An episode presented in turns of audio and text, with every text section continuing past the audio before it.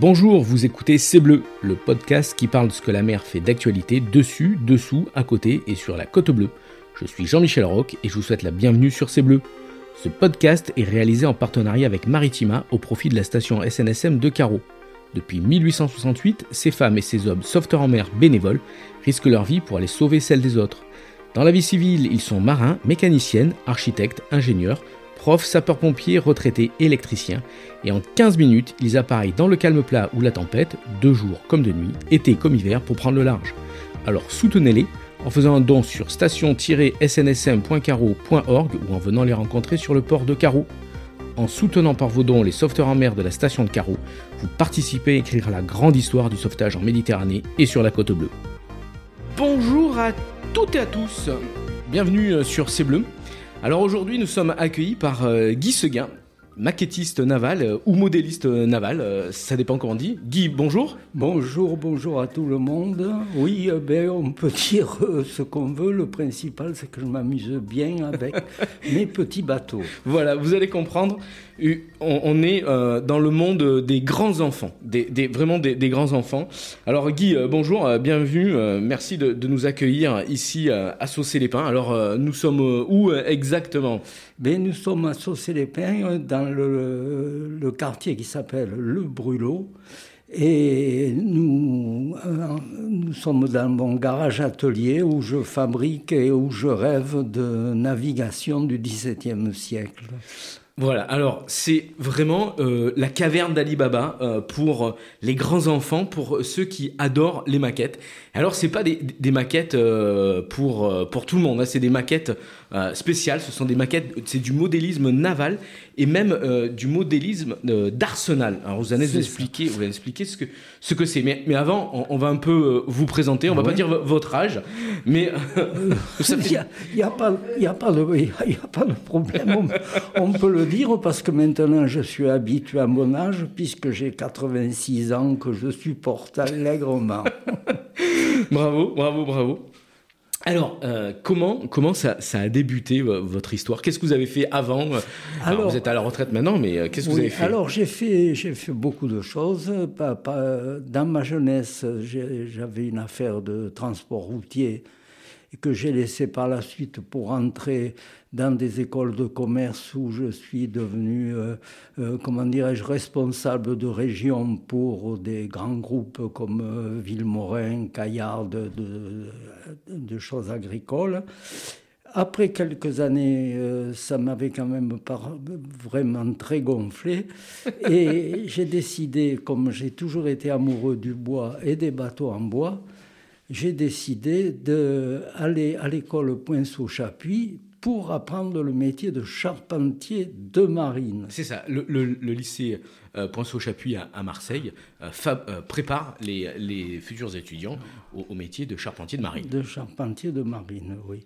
Alors là, on apprend le tracé, on apprend tout un tas de, petits secrets et on fait de, de, la charpente de marine, mais de façon moderne, sans tenir compte des euh, des gabarits que faisaient nos anciens et qui sont maintenant euh, cachés dans des, dans, des, dans des chantiers qui ne veulent pas plus les, les communiquer. Voilà. C'est des secrets bien gardés. Alors, vous avez été donc charpentier de marine avec même un, camion itinérant et vous avez construit des bateaux, des voiliers. J'ai construit des, des voiliers, j'ai construit, j'ai commencé à construire des voiliers sur le port de Saucé avec les moyens du bord, mais quand même ce voilier que j'ai gardé pas mal d'années a pu servir à faire un voyage aux Antilles. C'était ah une voilette qui m'a beaucoup amusé. Un voilier de 10-11 mètres, vous m'avez dit en voilà, cette, cette émission. En contreplaqué moulé, mise à l'eau à saucer. Ça, c'est, ça, On en parlera après dans, dans, les souvenirs. Il y, a eu, des souvenirs. Il y a eu des beaux souvenirs. Et, et, ensuite, comment devient-on, euh, comment on passe du, grand voilier au petit voilier? Alors là, euh, c'est un travail, c'est-à-dire c'est la même chose, sauf que les morceaux sont plus petits. C'est plus facile à ranger, on va dire. C'est plus facile à ranger. Quoique, quoique, parce que celles-ci de maquettes, elles, sont grandes. oui, mais alors ce qui est intéressant et ce qui m'amuse le plus, c'est de faire des maquettes avec des plans d'époque et, surtout les faire les, morceaux euh, petits les morceaux qui étaient en grand avec les, les mêmes techniques, évidemment, mais des outils beaucoup plus différents. C'est ça qui m'amuse, mais il est évident que pour fabriquer un bateau, ça peut, ça peut durer plusieurs années. Autant que pour fabriquer un grand euh, Pas loin. Pas loin. Pas Alors, loin, pas loin. Vous, vous, êtes donc tombé dedans par amour de la marine et par amour euh, du bois, euh, et, et vous, ça fait 25 à 30 ça fait une trentaine d'années que je fais ces, maquettes. Alors, je suis évidemment aidé par le musée de la Marine parce que j'ai des collègues. Euh, ce qui est intéressant dans les, dans les maquettes, c'est pas simplement euh, l'objet et la maquette, mais c'est toute l'histoire qui va avec. Et là, des fois, je me fais réprimander par ma femme parce que je, je, je sors du siècle contemporain pour, pour aller avec mes mes, bateaux et leurs aventures. Alors, vous êtes membre aussi de l'association des Amis euh, du Musée national de, la Marine, qui, est présent à, Toulon. Vous faites des conférences, vous faites des, publications. Oui, ah, c'est du sérieux, là. C'est ben, du sérieux, c'est-à-dire que je m'adresse euh, à, des gens qui, qui, ont les mêmes passions que moi et, c'est une communication, quoi. C'est parce que euh, je, travaille sur le bateau, je travaille sur sa vie et tous mes collègues sont contents de recevoir, dire ah oui, ce bateau a fait ça, le commandant a fait une bêtise, elle a foutu le bateau au sec, enfin tout un tas de, de, trucs comme ça, c'est très amusant. C'est super intéressant. Mais avant, on va revenir un peu euh, dans l'histoire. Comment ces maquettes, alors pour, pour que les, les auditeurs le situent, c'est pas des maquettes en plastique, ce sont des maquettes en bois, ce sont des répliques à, une taille. Quelle échelle à peu près? Euh, En général, c'est au 48e. Car un 48e Oui, alors c'est au 48e, ça paraît un truc un peu tordu, mais le 48e correspond bien aux mesures anciennes, euh, les pieds, les pouces, etc., que l'on a sur les plans d'origine quand on veut les diminuer. Alors, on va revenir quelques siècles en arrière. Chers auditeurs, vous imaginez euh, que vous êtes au temps euh, de Louis XIII, au temps de Louis XIV, au temps où euh, les, le chantier naval était quelque chose un peu balbutiant, c'était le, tout début, et c'est Richelieu qui imagine de, faire de la France une, vraie puissance maritime, mais c'est Colbert, sous, Louis XIV, qui, réalisera cette ambition en industrialisant le processus de fabrication de puissants navires de guerre pour protéger le commerce maritime français. Donc vous avez bien compris, on a des bateaux qui sont fabriqués de partout en France, mais il n'y a rien euh, qui est euh, mis euh, aux ordres de, l'État. Chaque, chaque commandant fait fabriquer son bateau comme il veut. Et donc, Colbert imagine de rationaliser ceci, et ça passe déjà par le, bois, et c'est la fameuse forêt de Troncé, qui, est bien connue de nos jours, mais Colbert imagine ça. Donc ces bois, euh, magnifiques euh, forêts euh, de chênes, ça se trouve du côté de, Massif Central. Voilà. Mhm. Et, donc Colbert imagine, pour rationaliser tout ça, de fabriquer des, maquettes, hein, des, petites maquettes, pour que tout le monde ait les mêmes plans. Et donc l'histoire des, maquettes commence à peu près à cette époque. Voilà. Donc euh, il faut imaginer que l'État français, à, l'époque, hein, dispose seulement de 196 vaisseaux, hein, sans compter les, galères. On est à peu près vers 1677. Euh, voilà. Et ensuite, tous les arsenaux euh, euh, qu'il y a en France, hein, Toulon, Rochefort, Brest, euh, Dunkerque, Le Havre, Calais, Boulogne, tout ça va se mettre en, branle. Et les, galères, les vaisseaux de premier rang, hein, vous m'arrêtez si je dis des bêtises, hein, Guy, voilà, ben, tout, ça va commencer à se mettre en, chantier. Et, donc on est au temps de Louis XIV. Voilà, donc c'est plus un travail approximatif, artisanal. Les, les voiliers sont, enfin c'est même plus des voiliers, ce sont des navires de guerre de différentes tailles ben, ces navires, euh, ben, ils arrivent en premier sous la forme d'une maquette. Voilà. Voilà. Alors, jusqu'à cette époque-là, on travaillait avec ce que l'on appelait le, gabarit de Saint-Joseph, c'est-à-dire que chacun, au coup d'œil, traçait ses bateaux et il y avait une moralité qui disait, qui disait euh, ce qui est beau doit marcher. Alors ça, ça faisait au coup d'œil. Et suivant, suivant le coup d'œil du, chef de chantier, c'était plus ou moins réussi. Alors on allait carrément de la savate euh, au, vraiment au beau bateau. Colbert a réussi en faisant faire des maquettes d'abord au 48e puis au 10e. Euh, d'ailleurs, il y a deux maquettes euh, contemporaines qui sont de cette époque, qui sont au musée de Toulon. Et ça servait et pour la construction, et ça servait aussi euh, pour la formation des, officiers, parce que si le bateau était suffisamment gros, on pouvait leur expliquer le gréement, l'artillerie, comment ça se passe, etc. Et les, jeunes gens qui allaient là euh, pouvaient sortir, embarquer et euh, servir à quelque chose. Voilà. Donc c'est vous, vous fabriquez des maquettes d'arsenal, c'est ça? C'est ce qu'on appelle des maquettes d'arsenal, puisqu'ils étaient destinés euh, aller dans les arsenaux et qu'il y ait une fabrication. Alors, euh, avec des normes, avec des calculs, puisqu'on avait fait une école de, euh, maritime qui, qui, faisait des calculs, parce qu'avant on, mettait à la mer et puis on voyait si ça, si ça tenait, si ça tenait ou si ça tenait pas.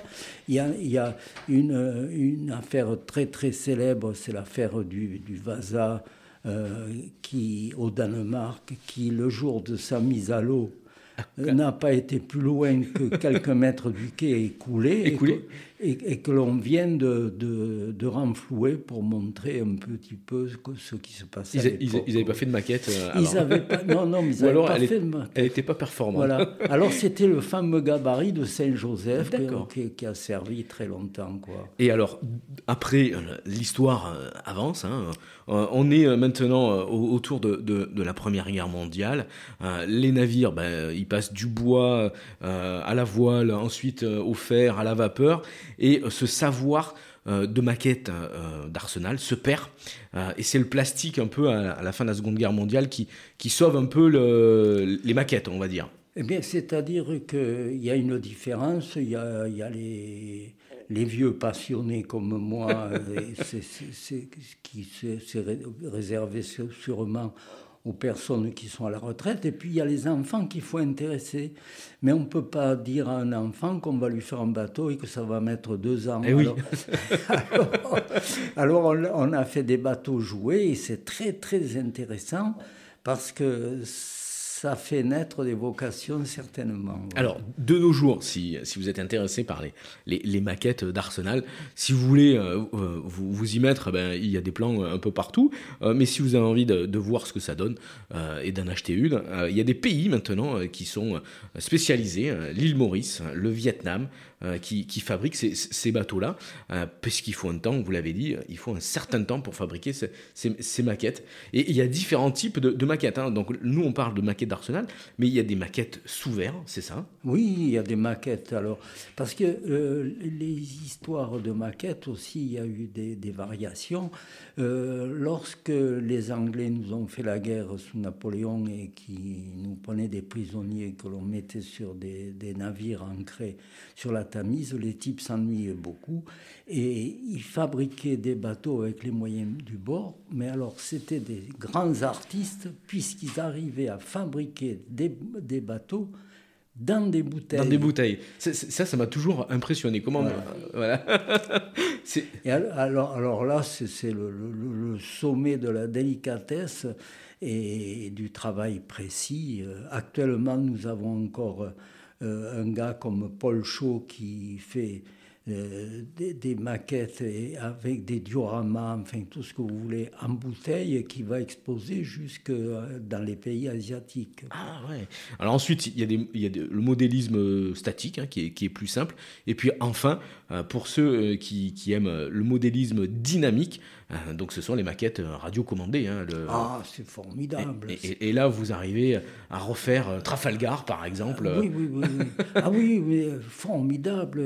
Lors de, euh, d'exposition, on voit des gens qui font naviguer, qui font naviguer des sous-marins, qui font naviguer euh, des flottes entières. Euh, c'est, formidable, mais là, il faut avoir le don de l'électronique, le don de, de la mécanique. Alors là, je suis perdu. Mais c'est quand même assez.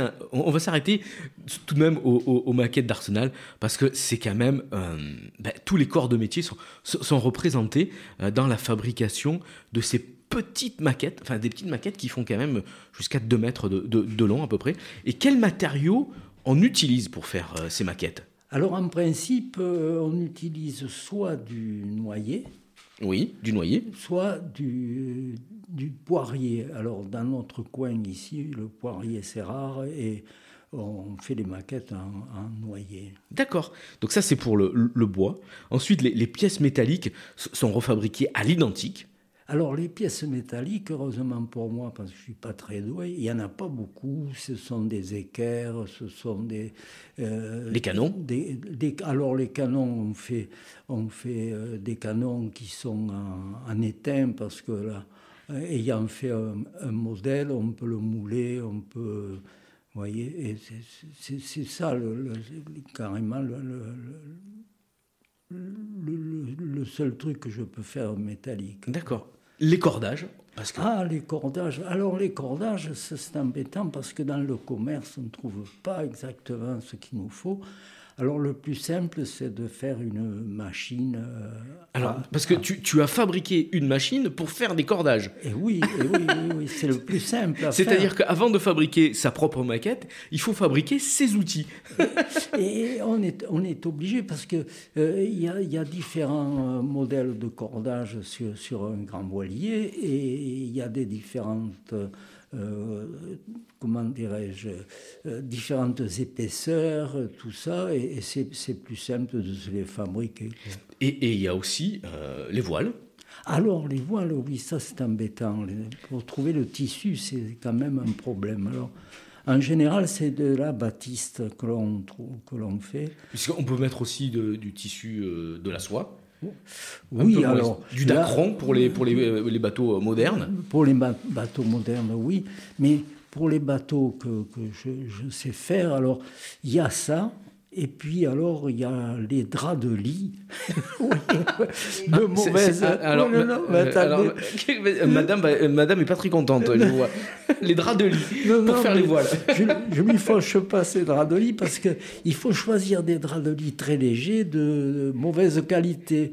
Pas les, les, draps de lit de nos grands-mères qui, qui, pesaient une tonne. Quoi. oui, parce qu'il faut que la maquette, elle ressemble à quelque chose. voilà, voilà, voilà. Alors donc, on fabrique son outillage. Alors là, là, on est dans un atelier. Euh, c'est vraiment euh, pour les, passionnés d'outillage. Euh, il y a toutes les machines-outils. Il y a les, les différents outils de charpentier de marine, les ciseaux, les, les, marteaux. Alors moi, j'y connais rien. Guy, explique-moi un peu plus. Ben, y a, comme j'ai fabriqué des bateaux, des vrais, bon, il me reste des, grosses machines, bien sûr. Mais après, avec de petites machines de maquettistes, on s'en sort très bien. Il n'y a que lorsqu'on a besoin de faire des trucs un peu spéciaux, comme les cordages, tout ça. Oui. Et avec une vieille machine à coudre à pédale, on peut faire fabriquer ses voiles gentiment, il n'y a pas de problème. Alors, euh, donc il faut un peu de matériel, hein, euh, ah de, scie circulaire, raboteuse, euh, avec de l'expérience, scie de maquettiste, scie à chantourner, oh, c'est vraiment lapidaire, ponceuse, à bande, mini fraiseuse.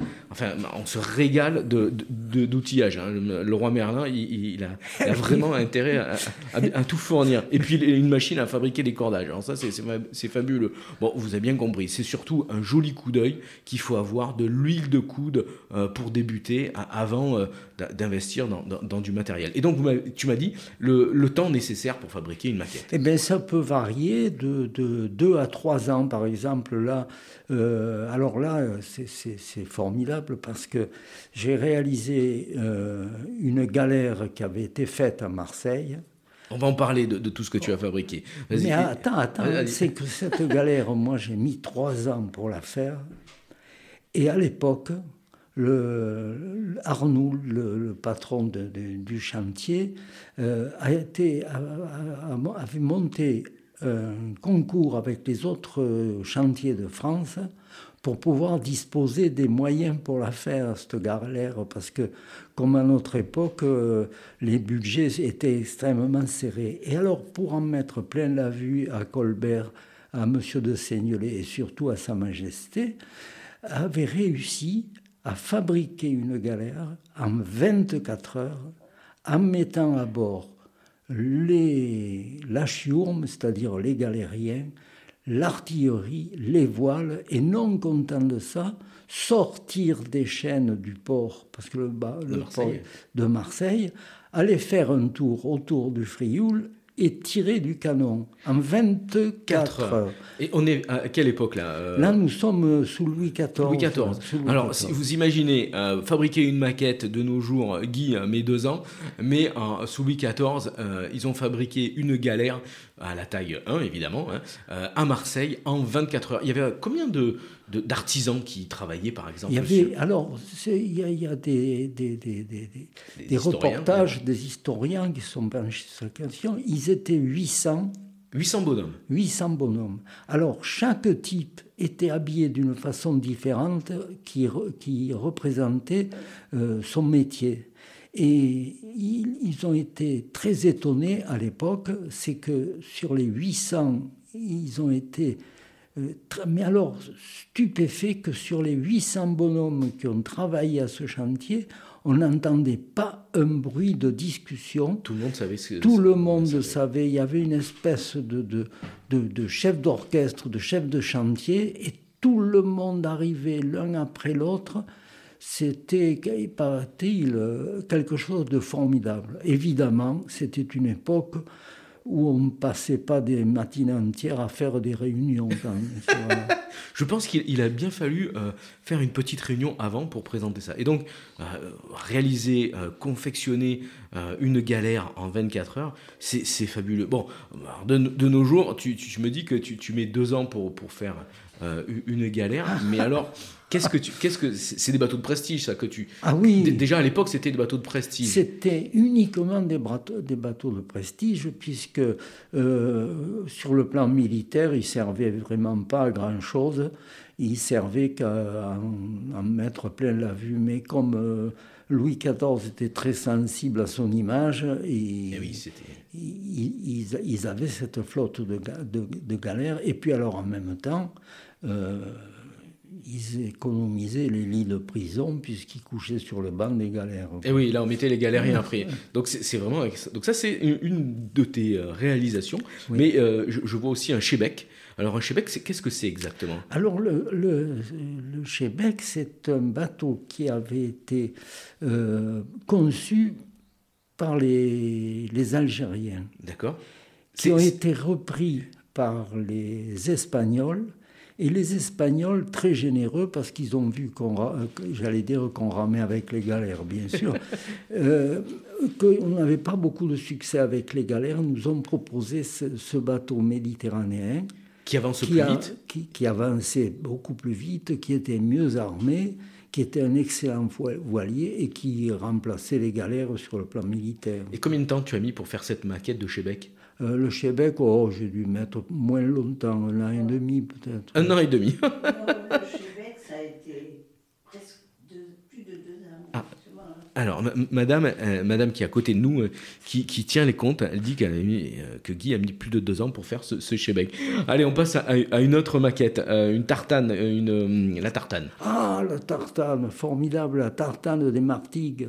Alors ça, c'est une affaire extraordinaire. Ce bateau, la Tartane, bateau latin, servait à Martigues pour euh, la pêche, bien sûr, servait pour des transports euh, de petite distance, mais surtout, il y avait les tartanes qui servaient au transport des tuiles de Saint-Henri. Parce ah, que les tuileries qui étaient à Saint-Henri avait de très mauvais chemins pour aller jusqu'à Marseille. Il était plus simple de mettre les tuiles sur une tartane et d'accoster au vieux port, d'être sur les chantiers. Mais il y avait autre chose formidable, c'est que les bateaux, gros bateaux qui venaient en rade pour euh, aller dans les colonies récentes avaient besoin de l'Est. Et en général, on mettait du sable ou des cailloux qu'après on balançait à la flotte. Alors que là, nous mettions des, des tuiles qui venaient de Saint-Henri pour faire le lest, c'est qu'il faisait un truc formidable, c'est qu'on arrivait à revendre le lest, arriver à destination, ce qui s'était jamais vu. C'est comme si on vendait maintenant le, camion avec le, conteneur. Voilà. Et alors, on trouve encore euh, en Indochine, particulièrement au Sénégal, des, des, toitures avec marqué tuiles de Saint-Henri. Allez, une autre, une autre jolie maquette, une barque catalane.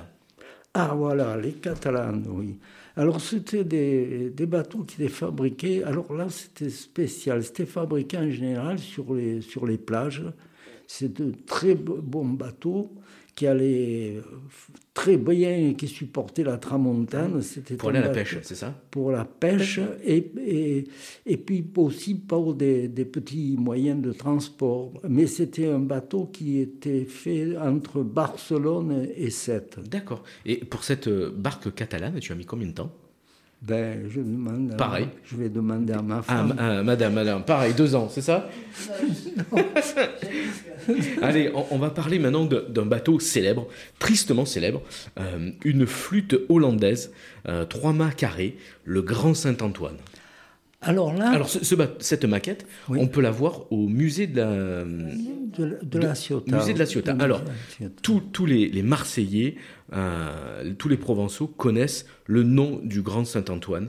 Raconte-nous tout sur cette maquette et sur ce bateau. Alors, euh, ce bateau d'abord est un bateau hollandais. Pourquoi hollandais? Parce que les contraintes qu'avait mis Colbert pour, euh, avec des normes, etc., pour la construction. Déjà à l'époque. Déjà, ouais, ouais, déjà à l'époque. On est sur un État centralisateur. voilà. Avait, remis, avait, d'ailleurs, c'est lui l'inventeur de, de, l'État centralisateur. Et, euh, avait fait renchérir considérablement les bateaux qui étaient chargés, qui étaient euh, pour les, pour les transports euh, qui n'étaient pas militaires, qui étaient pour les transports de personnes et de marchandises. Ce qui fait que les armateurs s'adressaient aux Hollandais qui avaient des fabrications euh, très rapides et qui vendaient les bateaux euh, beaucoup, moins chers. Donc ce Saint-Antoine, c'est un bateau hollandais qu'on appelle une flûte. mon ami Michel Goury a découvert ou inventé, comme l'on dit, l'épave du Saint-Antoine qui est devant l'île Maille. Et en discutant avec lui, que c'était un bateau hollandais, tout ça, euh, j'ai fait le voyage à Amsterdam et au musée d'Amsterdam, ils m'ont confié le plan d'une flûte de cette époque. Et donc, tu es, allé chercher des plans Amsterdam, euh, alors j'ai dit des, plans de, de, maquettes, hein, euh, là on est bien, pour réaliser euh, le, ce grand Saint-Antoine. Alors pour, pour l'histoire, pour ceux qui, qui, nous écoutent et qui ne la connaissent pas, le grand Saint-Antoine est donc une, une, flûte hollandaise qui revient d'Orient, c'est-à-dire qui revient du, du Liban mmh. et qui revient avec la peste. Euh, donc c'est euh, la peste noire. Euh, et cette, ce, grand Saint-Antoine arrive à, Marseille aux alentours de fin mai, début juin, et il est chargé de tissus précieux. Et à cette époque, la, foire de Beaucaire est un, c'est un peu la, foire comme la foire internationale de Marseille. C'est là où on fait de, super affaires. Et à l'intérieur de ce bateau, la, peste s'est déclarée. Malheureusement, il y a un, magouille, hein, on peut le dire. Et eh oui. Voilà, eh les, les, euh, les tissus sont, sont, sortis sans passer euh, la fameuse quarantaine. Et euh, la peste à Marseille et, et en Provence tue 100 000 personnes. Alors de nos jours, on parle du, de, de, la Covid. il, faut pas, il faut imaginer qu'en Provence, à cette époque, c'était 400 000 provençaux. Et donc la peste tue 100 000 personnes de 1720 à 1723 la, Provence va mettre trois ans pour se débarrasser ah, de, cette peste. Et donc ce, grand Saint-Antoine, ensuite il, est mis en quarantaine, ensuite il est amené à, en face de l'île Marie et il est coulé. Il est brûlé. Il est brûlé. Il est brûlé. On remontera dans les années, euh, je crois dans les années 80-90, le l'encre euh, qui se trouve euh, qui se trouve au musée à Marseille, de, Marseille. Donc si vous allez visiter le, musée, quand vous rentrez dans le musée, il y a l'encre de, cette de ce de cette flûte tristement célèbre. Ensuite, tu as fait des, bateaux. Alors on revient un peu un peu un peu en avant, un peu en arrière, pardon. les vaisseaux de ligne. Oui, oui. Alors, les vaisseaux de ligne de Louis XIV, les, les, fameux bateaux que l'on voit dans tous les films là, de, de, corsaires avec euh, des. ça tire au canon de partout. Alors, tu as, fait un bateau, un, un vaisseau de ligne euh, qui s'appelle la Renommée. Raconte-nous tout sur ce bateau. Eh bien, la, Renommée a été intéressante à fabriquer parce que les, les, les, bateaux de cette époque-là avaient un défaut majeur, les, les gros comme les petits, c'est qu'il y avait ils avaient tendance à, se centrer parce qu'il y avait moins de portance, bien sûr, à l'avant et à l'arrière. Alors, ils avaient, ils avaient alors euh, le marquis de Seignelay, le fils de Colbert, avait fait une expérience, et puis je ne sais pas pourquoi, ça n'a pas, pas duré. Il transformait les lisses intérieures en crémaillère pour éviter ce, centrage. Alors, c'était un, travail considérable qui faisait monter le prix des bateaux et ça n'a pas été poursuivi. Pourtant, en théorie, la théorie et la pratique, c'est des choses différentes. en théorie, c'était quand même quelque chose qui aurait dû fonctionner. Et, ça, on le retrouve dans tes maquettes Et là, bien sûr, parce que ce qui est amusant, c'est d'essayer de faire ce qu'avait dit M. de Seignelay. c'est formidable, c'est formidable. On est vraiment à, l'identique. Hein. Il faut imaginer, euh, euh, pour les, Marseillais, les Provençaux qui ont vu euh, il y a quelque temps l'Hermione venir à Marseille, on est vraiment dans ce genre de, de bateau. Exact, exactement ce genre, ce genre de bateau. Bon, alors ensuite de, ces bateaux de, de maquette d'arsenal, tu passais à d'autres petits euh, voiliers. Hein, tu, tu m'as présenté le, le bateau d'Errol Flynn, le, fameux acteur Errol Flynn, le, le Zaka. Le Zaka, oui. Alors combien de temps il t'a fallu pour faire cette maquette Oh là, pas, pas tellement longtemps. Qu'est-ce que tu en dis, Françoise? Le, grand chef dit à peu près aussi de, deux ans. Voilà. voilà. Alors, euh, vite fait, vite fait. 18 mois, allez, voilà. voilà. Parce que ça, c'est un bateau contemporain. Alors, euh, il n'y a pas de décoration euh, somptueuse comme sur, sur les, galères. Il n'y a pas de dorure à leur fin. Il n'y a pas ce genre de choses. Alors là, on met beaucoup moins longtemps. C'est plus pratique alors, euh, un, autre, un autre bateau en maquette, euh, le spray. Euh, ah, le spray, oui. Alors, le spray, pour, pour ceux qui qui ne savent pas ce, que c'est, ce, bateau, ce voilier a appartenu à Joshua Slocum, qui est le premier, c'est un Américain, qui est le premier à faire le tour du monde à la voile en solitaire en trois ans. Voilà. Et donc, donc tu as refait cette maquette tu as refait cette maquette de, du bateau de, de Slocum. Bon, imaginez que maintenant, on fait le tour du monde euh, sur des bateaux rapides. Le vent des globes, c'est 70 jours à peu près. Donc là, c'est 3 ans. Et puis ensuite, euh, donc tu, tu, nous as parlé de ces tableaux arrière. Alors, il faut imaginer, euh, pour ceux qui ont vu l'Hermione ou les, bateaux dans les, grands films de corsaires, hein, Pirates des Caraïbes, etc., les, les tableaux arrière de ces vaisseaux sont de véritables œuvres d'art. Ah, c'est des œuvres. Mais pour revenir à Slocum, ah pour revenir à Slocum, là, c'est pas moi qui ai fait ce bateau, c'est mon fils Marc qui lui aussi, peut-être un jour pendant la succession, il est tombé dedans lui aussi. il est tombé dedans. Voilà. Donc les, tableaux arrière, tu fais aussi ces magnifiques tableaux. Alors les, tableaux arrière représentaient euh, la richesse, parce qu'il fallait toujours euh, en mettre plein la vue, représenter la richesse, la décoration. Alors euh, je me suis amusé à en faire des, bateaux parce que on trouvait sur les images, quoi. On voyait des, des, dessins, des tableaux, euh, des tableaux, deux tableaux. Euh.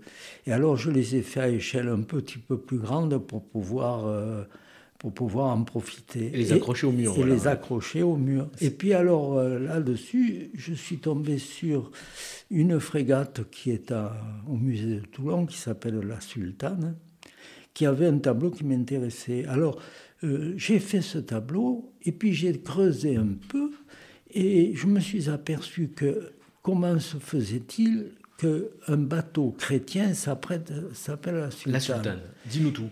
Alors cette sultane, j'ai creusé l'histoire et j'ai appris que c'était une femme extraordinaire qui avait été enlevée par les Tatars, qui a été revendue euh, euh, par la mère, la mère de Soliman le Magnifique au harem de son fils, et qui a été tellement euh, intelligente, pleine de charme, s'est mariée avec Soliman le Magnifique, et a dirigé plus ou moins l'Empire ottoman.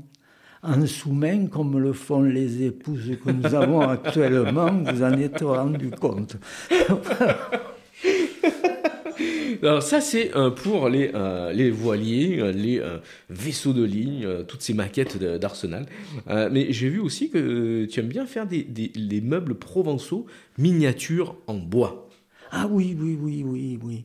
Alors là aussi... On, sort un peu de, du, monde maritime, hein, mais c'est une autre passion pour le bois. C'est une autre passion pour le bois, et non content d'une passion pour le bois, c'est une passion pour la Provence parce que nous avons, au cours du 18 et 19e siècle, instauré une mode, euh, un style qui était le style euh, provençal, le style de Arles, le style fleuri, qui nous avait été amené justement par les sculpteurs des tableaux arrière de vaisseaux et qui est l'élégance qui était vraiment quelque chose de formidable et qui sont maintenant remplacés dans les logements nouveaux par ce qu'on peut appeler des meubles venus du froid.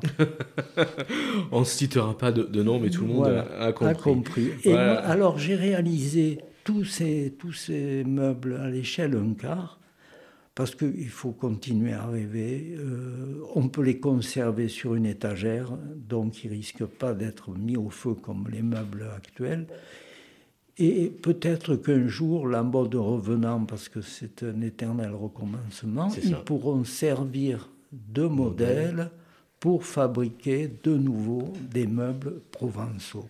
Guy, Guy, tu es un passeur de souvenirs et un passeur d'histoire. Je te remercie, mais avant de finir ce podcast, je voudrais que tu nous parles de euh, ce qui te tient à cœur, ton meilleur souvenir euh, du monde maritime ou euh, du monde de la maquette. Alors là, c'est un souvenir qui est... c'est un, pas, un accident justement, ce qui a pu éviter un accident.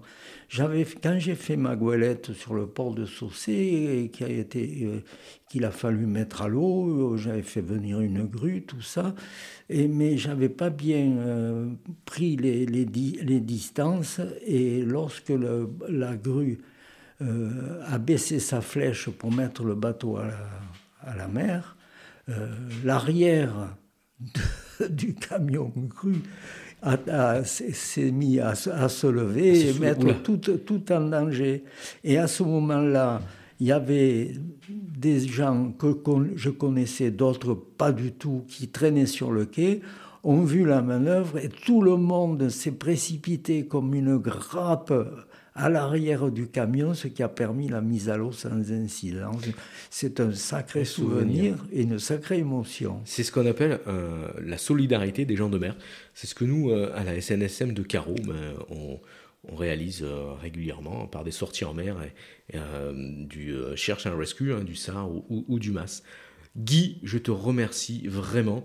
Merci beaucoup d'avoir parlé avec nous de cette passion extraordinaire que tu as ici à Associer les Paris, une véritable plongée dans le monde euh, un peu bah, du minuscule, parce que ces, maquettes-là, elles prennent un peu de place. Hein. Alors si vous avez envie de voir les pièces réalisées par Guy Seguin, je vous invite à aller visiter le, musée euh, de Marseille et les musées de la Marine à Paris, Toulon, Brest, Rochefort et Port-Louis. Et oui, il y a encore des, des musées de la Marine en France.